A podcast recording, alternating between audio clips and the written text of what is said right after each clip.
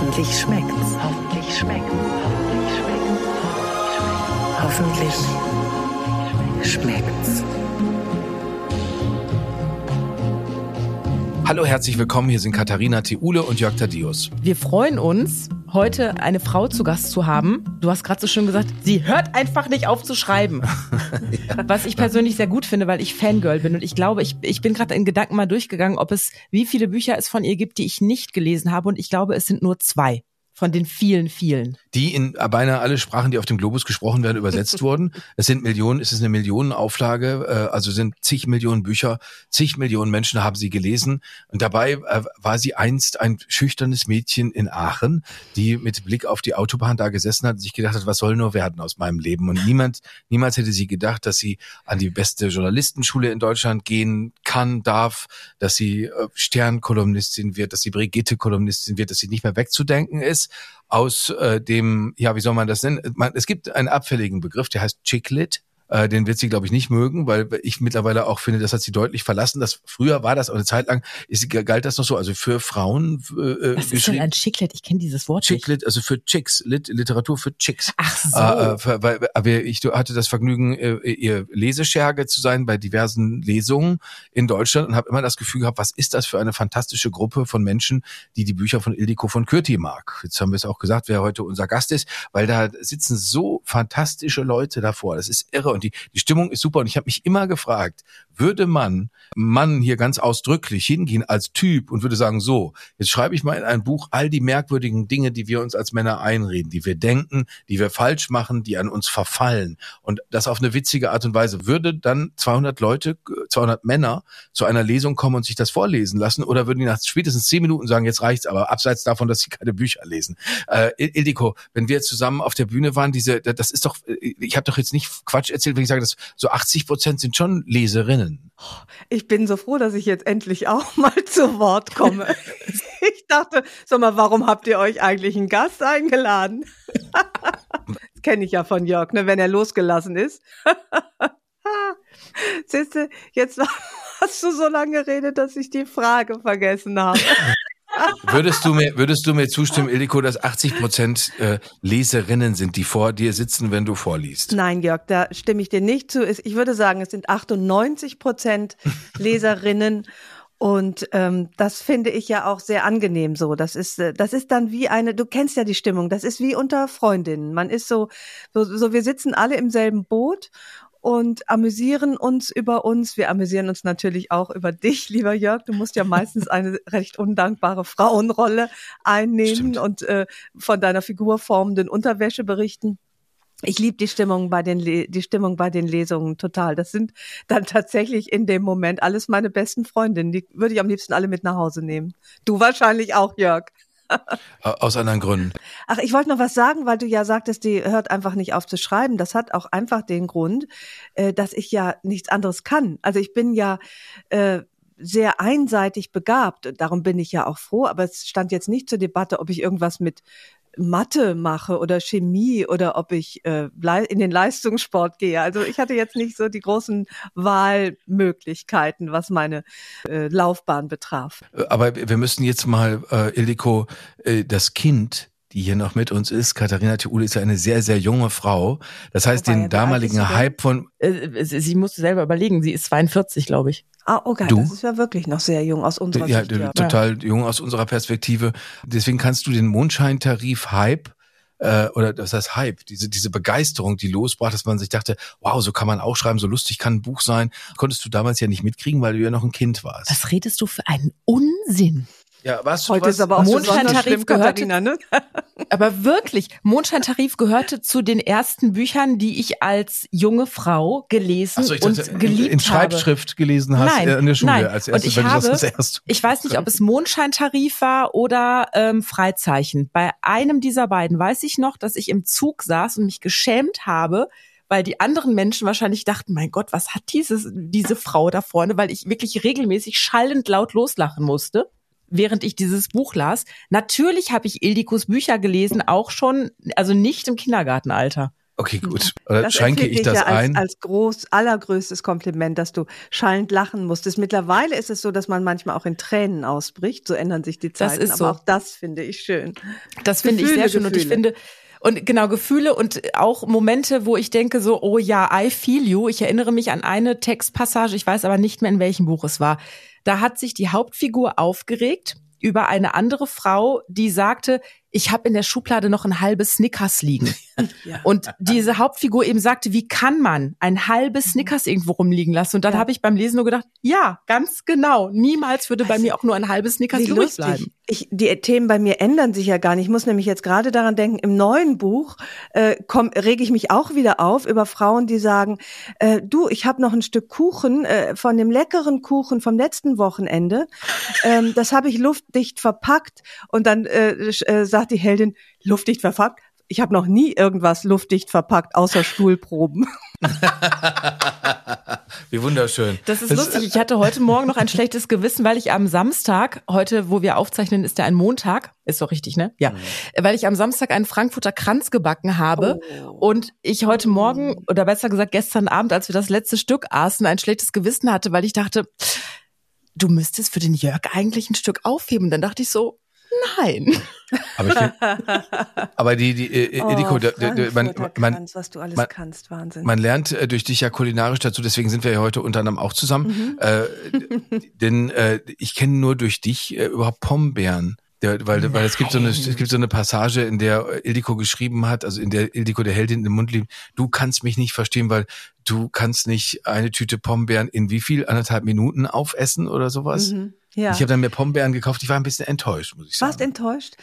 Ja. Ja, gut. Also hab ich, mir dann muss jetzt sagen, die sind aber auch nicht selbst gemacht. Ne? Also das darf ich mir jetzt nicht kulinarisch auf die Fahne schreiben, dass ich die Erfinderin der, des Pombeeren wäre. Aber kommen wir mal zu dem zu dem neuen Buch, weil äh, angesprochen Mondscheintarif, Mondscheintarif ist verfilmt worden. Mondscheintarif ist ein Millionen-Bestseller geworden von und hat Ildiko äh, berühmt gemacht. Und jetzt Ildiko kommt ein Buch, eine halbe Ewigkeit, und das hat äh, erneut mit Mondscheintarif zu tun. Inwiefern denn? Ja, ich habe, ähm, ich, ich feiere Jubiläum. 25 Jahre ist es her, dass ich meinen ersten Roman, nämlich diesen Mondscheintarif, geschrieben habe. Und ich ähm, bin ja mittlerweile in einem Alter, wo ich mehr an dem interessiert bin, was nach dem Happy End passiert. Also wie bewältigt man die Mühen der Ebenen, die lange Beziehung. Bei dir, Jörg, weiß ich, dass du auch schon sehr, sehr lange mit deiner Liebsten zusammen bist und ähm, die Frage, wie geht's weiter nach dem Happy End, das hat mich beschäftigt und dann dachte ich, na, dann schaue ich doch mal in meiner eigenen äh, nicht nur Biografie, sondern auch, wie heißt das nicht, Biblio Bibliografie. Also ich, ich schaue auf meine erste Heldin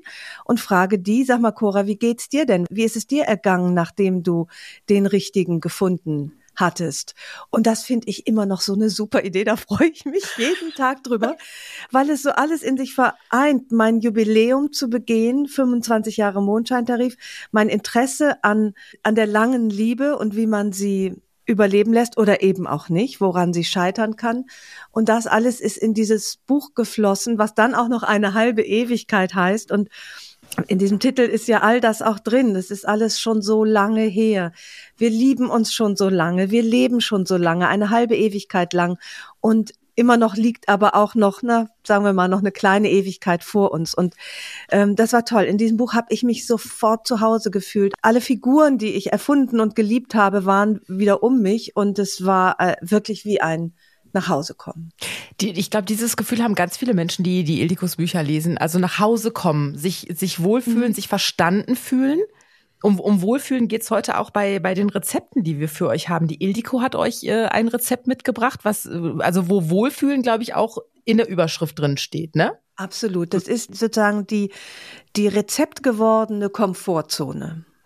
Aber Ediko, weil, weil wir das noch nicht erzählt haben, äh, dein Vater äh, war Ungar, daher kommt logischerweise der Name und äh, du kannst die Sprache, wenn ich das richtig weiß, äh, sprechen, logischerweise. Leidlich, Äh, und also nicht mehr sehr gut. Ich konnte es mal besser. Mhm. Ja, aber weil ich meine, jeder, der da schon mal in die Nähe von Ungarisch gekommen ist, weiß, dass das nun alles andere als unkompliziert ist, was einem mal eben schnell so zufliegt. Und ich habe mich gefragt, sind eigentlich aus dieser ungarischen Linie bei dir Rezepte übrig geblieben? Also Gulasch heißt ja in Ungarn gar nicht Gulasch, sondern Pörkelt, richtig? Ist, also, Guyash, also es wird anders ausgesprochen, Guyash. Guyash ist der Hirte auf, Un auf äh, Ungarisch. Ich äh, sprach jetzt mit einem ungarischstämmigen Mann, der schon äh, sich jetzt das zur Aufgabe gemacht hat, seit Monaten, wenn nicht gar seit Jahren mit seinem Sohn Laszlo, äh, mhm Pogatschen zu machen, also oh. also diese gefüllten Brötchen. Ja, äh, ja. Und da hat er mir Fotos von geschickt, da dachte ich mir, wow, sieht Hammer aus, aber wir haben unsere Hefe-Episode in Erinnerung. Also das, das ist dir aber alles auch geläufig, Ildiko. Also das, das, das ist mir das alles sehr geläufig, hauptsächlich, äh, weil ich ja viele Sommer in Ungarn verbracht habe und da eben auch Pogacan und Langosch und Pörkölt und Guyash und all das gegessen habe. Äh, meine Mutter hat auch ungarisch gekocht, gefülltes Kraut, töltet Kaposta und sie hat vor allen Dingen eine Suppe gekocht, das ist eigentlich eine Kartoffelsuppe mit Würst, äh, Kartoffelpaprikasuppe.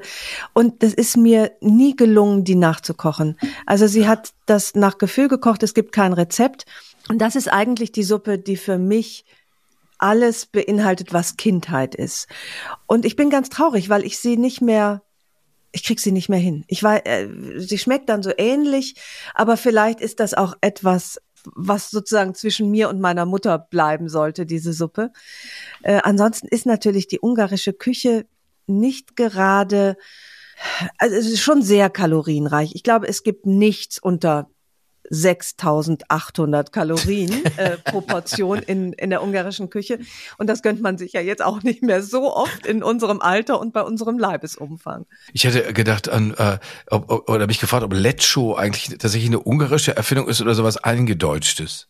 Nein, Lecho ist äh, total ungarisch. Das ist ja ein äh, so eine, sozusagen in Paprikasauce eingelegtes Gemüse, Lecho. Mhm. Ich muss immer an Kimchi denken, wenn ich das sehe. Aber es ist was natürlich was ganz anderes. Aber es global so dann noch. noch. ja, weil ich musste nur gerade daran denken, was könnte in ungarischer Küche nicht so viele Kalorien haben, Ach wie so, du sagst. Ja. Und das mhm. wäre das wäre natürlich dann äh, womöglich Lecho. Aber äh, Ildiko, kommen wir zu dem, das hatte Katharina schon gesagt, was du uns heute mitgebracht hast. Das ist ja wirklich ein Seelengericht. Ja. Darf ich jetzt verraten, was es ist? Weil es ist ja Darfst jetzt auch du? wirklich das ziemlich. Er hat jetzt keine Fragen mehr. Hast du ihn abgeschaltet, Katharina? tut, tut der hat Knopf gefunden. Mhm. ähm, das ist ja nun wirklich eins der unoriginellsten Gerichte, was ich mitgebracht habe und gleichzeitig auch eins der schönsten. Es ist, ich finde, zusammen mit äh, guten Pfannkuchen ist die Hühnersuppe ja das, das allerbeste Therapie Gericht, was man sich vorstellen kann. Schon der Duft, also wie eben auch Pfannekuchen, Waffeln, Hühnersuppe. Der Duft sagt dir doch, alles ist gut. Und wenn nicht alles gut ist, dann wird zumindest alles gut, sobald diese Suppe fertig ist. Hühnersuppe ist ja auch oft so ein Medizingericht. Ja. Wird ja oft so, auch ich koche dir mal eine warme Hühnersuppe, wenn man ja, kränkelt. Genau, ja. Es hat sowas von, von Fürsorge und äh, wie gesagt, bei, das ist keine Suppe, die ich von ganz früher von zu Hause mitbringe. Da, meine Mutter hat dann immer diese, diese ungarische Kartoffelsuppe gekocht. Ähm, aber es ist, ich glaube, mein erster, einer meiner ersten Freunde hat mir, als ich erkältet war, eine Hühnersuppe äh, gekocht. Und das, das fand ich so überwältigend, dieses, also erstmal, dass die Medizin gut schmeckt und dass es eben es ist Fürsorge kochen, es ist äh, Mutter kochen und das finde ich so heimelig und schön. Und ich finde, ich habe da ein gutes Rezept jetzt auch. Ich habe ein gutes gefunden und habe das so ein bisschen abgeändert im Lauf der Zeit. Ich äh, mache sie ja mal häufiger. Immer wenn hier jemand auch nur hustet, schreie ich sofort, ich mache eine Hühnersuppe. Komm, ich lauf schnell. Geh schon in die Küche.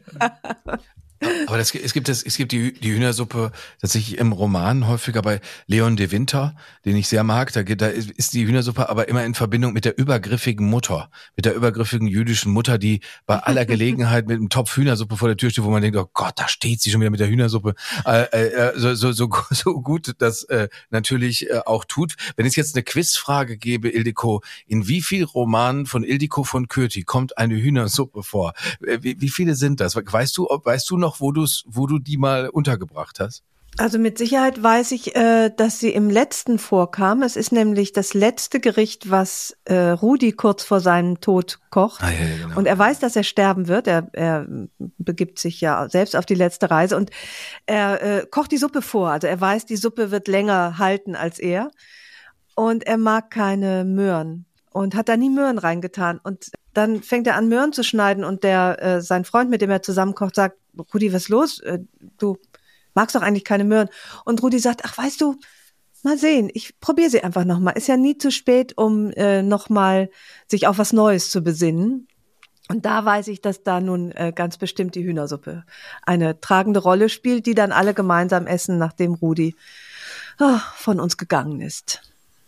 Wie machst du denn deine Hühnersuppe? Also das, die Frage ist mir schon abscheulich, weil ich ähm, mich äh, wirklich nicht als Küchenkoryphäe empfinde und eigentlich die letzte bin, die irgendwelche Ratschläge oder Expertenmeinungen in Sachen Zubereitungsarten von sich geben sollte. An dieser Gruppe, äh, Suppe habe ich aber nun lange gewerkelt und es ist ja auch gar nicht weiter schwer. Suppe macht man aus Huhn, Wasser, Sachen, die man reinschmeißt, dann holt man es wieder raus, dann schwitzt man es an, tut es wieder rein und fertig ist die Suppe. Und Sahne. Ich mag natürlich gerne Sahne. Da kommt immer zum Schluss auch noch ein bisschen Sahne rein. Und ähm, so mache ich die Suppe. War das detailliert genug? Absolut. Absolut. Aber da gibt's natürlich Streitpunkte auf der Strecke ohne Ende. Äh, Ich habe Ah, mit okay. dem äh, Koch Christian Dose darüber gesprochen, wenn die, der, der hat ein Suppenbuch rausgegeben und da Mhm. äh, habe ich dann immer, gucke ich immer genau auf die Hühnersuppenrezepte und der überbrüht die- das Huhn und Mhm. gießt das wie ab und und dann setzt er es mit kaltem Wasser erneut auf und und kocht das dann äh, langsam. Dann ist die Frage, wann macht man das Gemüse rein? Äh, hängt Ja. davon ab, wie stark gemüsebrühig man es haben will und äh, dann natürlich diese Sache, die du, die in deinem Rezept auch steht, Ildiko, natürlich die äh, Zwiebeln unbedingt anrösten. Ich mache daraus so ein vietnamesisches Spektakel, weil ich die Zwiebeln mit einem Bunsenbrenner verbrenne. Stimmt, du machst Ich sie immer röste sie pechschwarz, nicht ne? an. Ich schmeiß sie einfach so in die Suppe. Verzwiebelt anrösten, davon weiß ich gar nichts. Huhn überbrühen, da bin ich raus. Ja, ja, aber das, Das sind, das sind aber nur so, das sind so Kleinigkeiten, mit denen man sich, glaube ich, am Ende gar nicht wirklich, beschä- also nur beschäftigen muss, wenn man oder möchte, wenn man Spaß dran hat. Aber Hühnerbrühe ist ein, ich finde so ein zentrales Gericht, dass man gar nicht genug Mhm. Aufwand treiben kann und sich überlegen kann, was mache ich jetzt noch? Äh, Gehe ich da, äh, spicke ich die Zwiebel mit Nelken beispielsweise? Das Ja. mache ich eigentlich jedes Mal. Knoblauch, du hast Ingwer, dann kann man den ganzen damit noch so ein Ins, ins Asiatische geben, Mhm. schmeckt auch sehr, sehr gut und macht das Ganze noch gesünder, weil Ingwer so gesund ist. Ja, also manchmal da- tue ich auch Kokosmilch noch ein bisschen rein. Aber ich bin, äh, also wenn ich schon höre, mit dem Bunsenbrenner irgendwie über Zwiebeln herfallen, ich bin der Meinung, dass ich großen Aufwand betreibe, wenn ich Gemüse ganz klein schneide. Das ist für mich mein Maximumaufwand. Alles, was darüber hinausgeht, ist mir, da, so weit bin ich noch nicht. Das, ich habe, äh, früher habe ich eigentlich gar nicht gekocht, außer Nudeln. Und ich bin, ich, ich war nie eine große Köchin. Ich werde das auch nicht mehr werden, aber so langsam äh, taste ich mich an etwas kompliziertere Sachen ran. Wir haben jetzt auch Gewürze im Schrank, deren Namen ich noch nicht kannte und die ich jetzt auch nicht wiederholen kann, weil ich sie nicht aussprechen kann.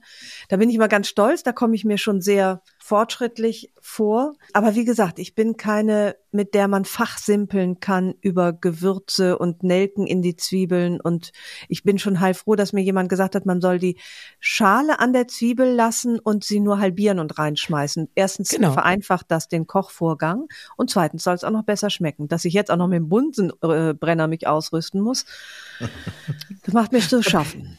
Aber wer weiß, wenn du dich ja über die Jahre steigerst, da kann ja da noch was kommen, Ja, theoretisch. das stimmt. Da, da, da, da gebe ich dir recht, da kann noch was kommen. Ja. Aber wir sind uns da, glaube ich, alle drei sehr einig, dass auch die, die einfachen Dinge ohne großes Tamtam einfach sehr lecker schmecken können und sehr glücklich machen können. Es muss nicht immer die ganz feine Küche sein. Nee, also das geht mir zunehmend so, dass ich, dass ich diese, diese überschaubareren Gerichte total gerne mag, mit nicht zigtausend Zutaten und äh, auch mit einfachen Zutaten. Ich gehe auch gerne äh, mal Sterneküchenmäßig essen, aber eigentlich nicht mehr so gern wie früher. Früher fand ich das irgendwie lässig und cool und äh, jetzt sehne ich mich dann doch manchmal auch eher nach guten Nudeln oder einem Schnitzel oder so. Wer- Werden deine Söhne später sagen, boah, die Hühnersuppe, die Mama gemacht hat, ich wünschte, ich könnte die so kochen, das ist so, ein, so eine Kindheitserinnerung. Also ich werde dieses Rezept nicht mit ins Grab nehmen. Ich möchte, dass sie sich das dann auch selber kochen können und äh, meinen Enkel, auch meine Enkel gut mit meiner Hühnersuppe versorgt werden. Außerdem äh, ist es ja in diesem äh, millionenschweren Podcast jetzt auch verewigt. Also das heißt Genau. Millionen ZuhörerInnen wissen jetzt das Rezept und können es auch notfalls dann meinen Söhnen verraten. Zur Not. Oder ich lasse es auf den Grabstein drucken. Das wäre eigentlich auch ganz schön. Das gibt ab und es zu mal ja. an mein Grab kommen. Wenn nicht deshalb, wann dann? Es, es Ja. gibt tatsächlich irgendeine Instagram-Seite, ich muss sie noch mal raussuchen, da sammelt eine Frau Fotos von Grabsteinen, die es wirklich mehrfach auf dieser Welt gibt, wo Menschen Rezepte haben eingravieren Das lassen. finde ich eine schöne Idee. Das ja. finde ich ganz wundervoll. Ja, ja das finde ich auch Wir- eine super Idee. Ja. Wir sollten noch mal, wir sollten noch mal darauf zu sprechen kommen, Ildiko, dass die sehr, sehr geübte Bäckerin an meiner Seite, Katharina Theule, Mm. für dich gebacken hat. Katharina, vielleicht beschreibst du uns de- den Weg. Du als Fangirl, wie du schon gesagt hast, machst das Tollste. Du hast für deinen Star gebacken. Ja, leider ist der Star ja gerade ein paar hundert Kilometer von uns entfernt und deswegen kann ich äh, das, was ich gebacken habe, nur in die Kamera halten. Aber Ildiko, Oh, ich verspreche dir, ich wenn gespannt. ich, wenn du eine Lesung äh, demnächst hast, äh, werde ich auf jeden Fall was eingetopert mitbringen. komm nach Bochum, Ich versuch's mal in die in Kamera. Ja, da komme ich hin. ich Ja, versuch's mal in die. Kamera zu halten. Mal gucken, Ja. ob du es erkennst. Das Licht ist ein bisschen unglücklich. Das erkenne Ja. ich nicht. Was könnte das sein? Nee, das, Ach, das Licht das, ist wirklich. Sind das Dampfnudeln? Nein. Sieht aus wie Dampfnudeln. Wenn du aus Hamburg, deiner Wahlheimat, nach Hause nach Aachen fährst, gibt es etwas, was du dir. Aachener das Streuselbrötchen. Streuselbrötchen? Das sind. Streuselbrötchen. Habe ich heute ein ganzes Blech von gebacken und Jörg Das hat schon wie viele davon du? gegessen? Eins. Ein halbes. Ein kleines. Ich habe zwei davon gegessen und sie sind hervorragend. Oh. Ildiko, sie sind Du ganz kannst ja ein hervorragend. Foto machen, vielleicht und es Ildiko schicken, vielleicht Oh. kann, kann sie es dann ein bisschen besser sehen. Auch das Rezept findet ihr genauso wie Ildikos Hühnersuppe auf hoffentlich-schmeckt's.de. Das ist ganz einfach zu backen. Du musst Ehrlich? wirklich nur Du, n- weißt so du, einen das süßen möchte ich Hefe. nicht wissen. Nein, sag es nicht. Okay. Das möchte Ich ich, nicht nicht. wissen. Ich möchte, dass diese Streuselbrötchen für mich für immer eine sozusagen Streuselbrötchen kann man nicht selber machen. Man kann sie nur in Aachen kaufen und dort genießen. Deswegen weigere ich mich jetzt, das Rezept zur Kenntnis zu nehmen, weil es so ein bisschen meine Illusion vom Streuselbrötchen und damit auch von meiner Heimat zerstört. Dann ignoriere dieses Rezept einfach. Ich habe auf jeden Fall gelesen, dass es tatsächlich, ähm, also nicht Streitereien darüber gibt, aber Diskussionen unter den Aachenern und Aachenerinnen, wie man Streuselbrötchen macht. Und zwar, ob man die Streusel so locker darüber schwingt oder ob man die Streusel etwas andrückt. Also Ja. das, ne, das ist ja eine Wissenschaft für sich anscheinend. Wie magst du es am liebsten? Mit so dicken Streuseln richtig drauf? Also ich oder? bin ja leider ein relativ maßloser Mensch. Das heißt, ich mag natürlich die Streuselbrötchen am liebsten, die praktisch nur aus Streuseln bestehen. Also mit diesen ganz dicken Placken drauf. Nicht so feine Leute Streuselbrötchen. Das da das äh, ist mir äh, passt nicht zu mir. Wie würdest du, Jörg, wie würdest du die beschreiben, die dicken? Also ich finde Also schon, ich finde, dass die, dass der, der, der Teig ist sehr, sehr fluffig, ist sehr weich, ist sehr luftig, ist sehr angenehm, ist gleichzeitig auch fest und die Streusel sind dominant. Aber, aber du hast immer noch einen schönen Kontrast aus dem nicht ganz so süßen Teig und den wirklich lecker süßen und fettigen Streuseln. Also es ist, eine, es sind, ist fantastisch. Das ist einfach wirklich richtig toll. Vor allen Dingen äh, sind die ja jetzt die, das Ding, was hier vor uns steht und was dir fotografisch auch schon zugegangen ist, Ildiko, äh, sind die ja total frisch. Ja, oh Gott, auch noch warm. Es gab auch Zeiten, da habe ich äh, einfach die Streusel abgemacht von dem, vom Streuselbrötchen und nur die Streusel gegessen. aber die Streuselbrötchen sind wirklich sowas für dich, das ist zu Hause. Ja, Streuselbrötchen ist äh, zu Hause, also Stadt zu Hause. Streuselbrötchen ist Aachen. Bei uns zu Hause, meine Mutter hat keine Streuselbrötchen gemacht. Äh, meine Mutter war auch keine besonders gute Köchin. Das muss man jetzt mal der Fairness halber sagen. Also, äh, weil ich habe, ich konnte es nicht erben. Das es ga, gab da kein zu vererbendes Kochgehen.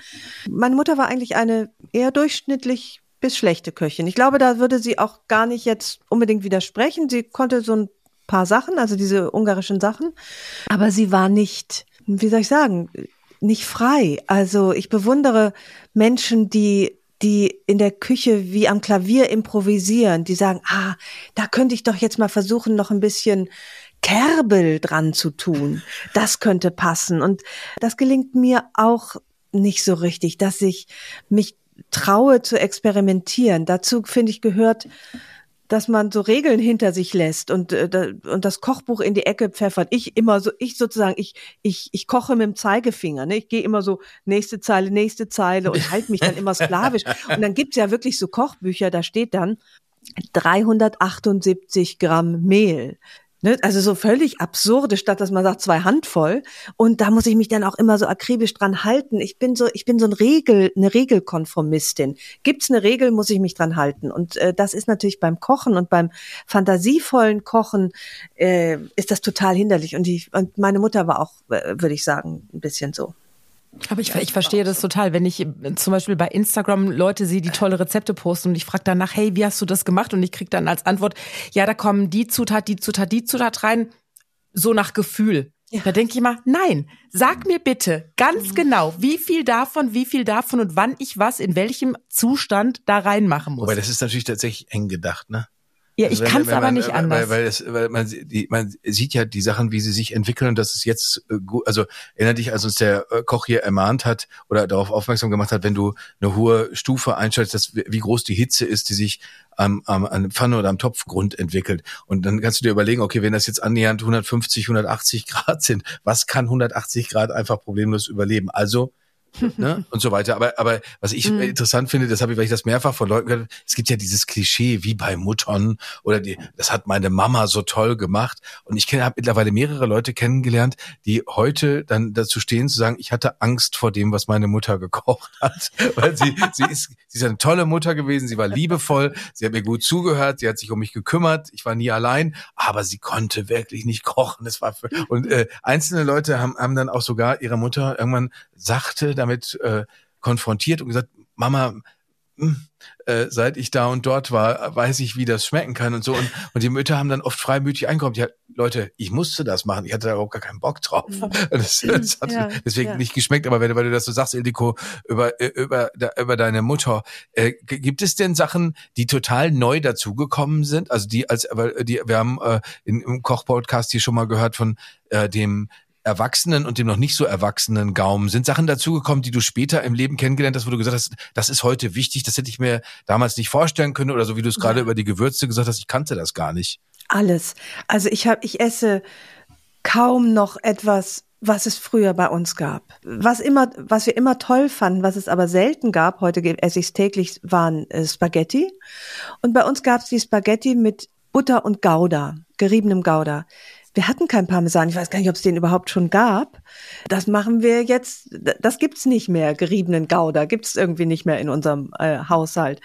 Und Curry, Currygerichte gab's bei uns nicht. Ich weiß nicht, ob's die, ob die jemals, ob, ob die überhaupt jemand schon gegessen hat früher vor, wann war, wann habe ich denn zu Hause das letzte Mal gegessen? Ich weiß gar nicht, ob da schon jemand Currys gekocht hat, meine Mutter jedenfalls nicht. Gab es schon sowas wie Koriander? Gab das es war so überhaupt gar nicht Thema damals, so auch in den 80ern oder so Koriander zum Beispiel. Gab's es gab ja schon China-Restaurants. Ja, ich bin sehr gerne in China-Restaurants gegangen mit meiner Mutter. Da gab's aber immer nur Ente, äh, nee, Schweinefleisch süß-sauer oder Rindfleisch ja. mit Zwiebeln. Genau. Insofern ist ist wahnsinnig viel dazugekommen, auch Sachen, die ich früher nicht mochte. Also ich mochte keine Oliven. Es gab aber auch so gut wie keine Oliven. Sowas wie Kapern. Ich habe doch in meinem Leben, bevor ich 30 wurde, keine Kaper über die Schwelle gelassen. Aber ich glaube, gut, das macht Jörg auch, auch bis heute nicht mit seinen 35. Oder Dosenspargel. Bei uns war ein Luxusessen war gekochter Schinken und da rein äh, mit Mayonnaise ausgekleidet und da reingerollt. Ein ein ein äh, Stangenspargel aus der Dose. Ich habe bis ich ich weiß nicht, wann ich den ersten frischen Spargel gegessen habe. Das ist gab's bei uns. Das geht mir aber Meine exakt Mutter, genauso. Ja? Ah, okay. Ja, obwohl ja. ich im Münsterland groß geworden gekauft. bin, wo es ja viel wirklich also was ja Spargelregion ist. Ja. Ich war glaube ich erwachsen, als ich zum ersten Mal richtigen frisch gestochenen gestochenen Spargel gegessen habe. Sonst. Dosen oder aus dem Glas halt. Ja, genau. Mit Remoulade genau. in Kochschinken gerollt. Es, ja. es, es klingt bis heute gerne. Aber es, es klingt, es klingt klang gerade so fantastisch, wie Ildiko sagte, mit Mayonnaise ausgekleidet. Ja. Weil das, das klingt so, als sei, als sei das gar nicht so eine riesengroße Ferkelei eigentlich. In Mayonnaise eingebettet. Aber wirklich in Mayonnaise eingebettet. äh, also, also das heißt, da, da ist tatsächlich viel dazugekommen. Das ja. ist, glaube ich, auch tatsächlich so, ne, dass sich das so, wenn man sich da interessiert, dass äh, ich frage mich, also manches kann auch nicht bleiben. Zum Beispiel meine Neigung zur mhm. Schogette, wenn man bessere Schokolade, Ach. bei Schokolade ist wie bei Wein, man isst sich das hoch, stimmt. man trinkt sich ja. hoch und man mhm, kommt ja. nicht wieder runter, weil man hat, bei Schogette hat man das Gefühl, man hat ein Stück Pappe im Mund. Ja, Schogetten gehen wirklich gar nicht mehr. Aber anderes geht immer noch. Also Bounty finde ich super. Ich mag die ganzen Riegel gerne. Haribo. Also jetzt ist jetzt alles ernst gemeinte Werbung, unverlangt und unbezahlte Werbung für den, diese ganzen schrecklichen Süßigkeiten im Süßigkeitenregal. Aber Schoketten sind wirklich das allerletzte. Die mochte ich aber noch nie so besonders gern. Da gab es schon damals Besseres. Aber ich würde, ich würde zum Beispiel so, die Muslime äh, fahren ja nach Mekka, um diese Hajj zu unternehmen, also um ihrem Heiligtum mal nahe zu kommen. Und ich würde, glaube ich, das Gleiche machen und nach Finnland fahren zu Feser also geschrieben Fatzer, weil die nach meiner Meinung das beste Weingummi überhaupt machen. Ach, das, was und, du dir kartonweise immer nach Hause schicken das, lässt? Dass ich mir nach Hause schicken, weil da so lustige Sachen draußen draufstehen, die man nicht versteht, weil es ist halt finnisch und äh, äh und diese Sachen sind sind wirklich, die sind einfach fabelhaft. Dann gibt's auch noch Tiere des Waldes, also so interessante Motive, die natürlich nur mit ja. Finnland zu tun haben. Und es schmeckt halt super, weil es nicht, es ist nicht, es ist nicht zu klebrig, es ist nicht zu süß, es ist ein bisschen herb, also ganz also tolle Sachen. Wenn ich schon höre, nicht zu süß, dann ist das schon nichts für mich. Als sei das, nicht, als sei das was Gutes, nicht zu süß. Das ist doch, ja. Kannst du sagen, weil du vorhin, das fand ich so schön, als du gesagt hast, der, der eine Freund, den du hattest, der hat für dich eine Hühnersuppe gekocht. Mhm. Äh, die Sachen, die schief gehen können in Zweierbeziehungen und so, die sind in, in deinen Büchern ja äh, wirklich Legion und ist ein ums andere Mal äh, höchst originell. Kannst du sagen, wann wann jenseits von der von der Hühnersuppe damals äh, jemand wirklich so toll für dich gekocht hat, dass es dich angerührt hat und dass es dir auch noch gut geschmeckt hat? Ja, ähm, das war äh, besagte Hühnersuppe. Das das hat mich gerührt, weil es eben mit diesem Kümmerfaktor verbunden äh, war. Dann war ich ja äh, in erster Ehe mit einem ganz wunderbaren Mann verheiratet, äh, Csaba, der Ungar äh, war und ist. Und der hat ein herrliches Gombasch-Pörkölt gemacht. Das ist äh, Pilz-Gouillage oder wie man das nennen soll. Das habe ich auch geliebt. Und das war wirklich so, wenn ich wusste, das gibt's abends, dann war ich schon den ganzen Tag glücklich. Und Sven, mit dem ich ja jetzt schon seit sehr vielen Jahren zusammen bin, mit dem habe ich so eine, so eine eigene Kochbiografie. Also wir haben angefangen mit Nudeln, mit Tomatensoße. Also aber gut gemacht, also leckere Tomatensoße, jetzt nicht mehr alles nur so aus dem Glas, äh, das nicht. Und das haben wir, würde ich sagen, die ersten zehn Jahre unserer Beziehung äh, gegessen. Und dann kamen so die ersten Currys dazu. Das haben wir uns aber so zusammen erarbeitet, bis wir dann so ein paar gerichtet hatten. Na gut, dann kam der Einbruch Kinder. Äh, da gab es dann natürlich erstmal äh, Brei und äh, Kartoffelbrei, Fischstäbchen und, und so. Aber wir haben dann äh, Otto Lengi entdeckt und dann sah man Sven eben mit diesen besagten seltsamen Gewürzen hantieren und die tollsten Sachen auf den Tisch äh, zaubern. Der ist zuverlässiger als ich, was, was das Ergebnis angeht. Komischerweise, ob schon ich mich meistens ans Rezept halte und er freier ist, haben wir durchaus Situationen, wo das, was ich gekocht habe, wirklich nicht schmeckt. Man kann es dann nicht essen. Das ist, äh, das ist Sven noch nie passiert. Er hat da wirklich irgendwie das bessere, das bessere Gen, genetische Material auch mitbekommen. Seine Mutter kocht auch sehr gut. Also äh, bei mir gibt es schon echt, wo man sagt, boah, hoffentlich haben wir noch Brot im Haus. Ne? Es gibt schon auch wirklich mal Sachen, die so richtig daneben gehen. Mhm. Ist dir schon mal was richtig daneben gegangen, wenn du für Gäste gekocht hast? Also um das zu vermeiden, kocht dann meistens Sven. Hm. Ähm, und oder, und das ist, das hätte ich eigentlich auch als Rezept machen können. Das liebe ich, weil das, das kann nicht schief gehen. Das ist so ein, was wir machen mit Gästen und weil es auch so viel Spaß macht, ist Asia Fondue. Also es gibt dann so einen großen Topf mit Brühe, so einer Kokosbrühe und auf dem Tisch stehen alle möglichen geschnippelten Sachen, die man da reinhalten kann in so Gittern. Und mittendrin ist noch ein Grill. Da kann man Scampis und Fleisch und was weiß ich braten. Nudeln gibt's extra und das ist herrlich. Man kann nichts falsch machen. Also wenn's, ich, ich bin nie schuld, weil es schmeckt natürlich immer und wenn jeder bereitet sich das praktisch selber zu. Und es ist so ein Eventessen, äh, was nicht so schnell vorbei ist.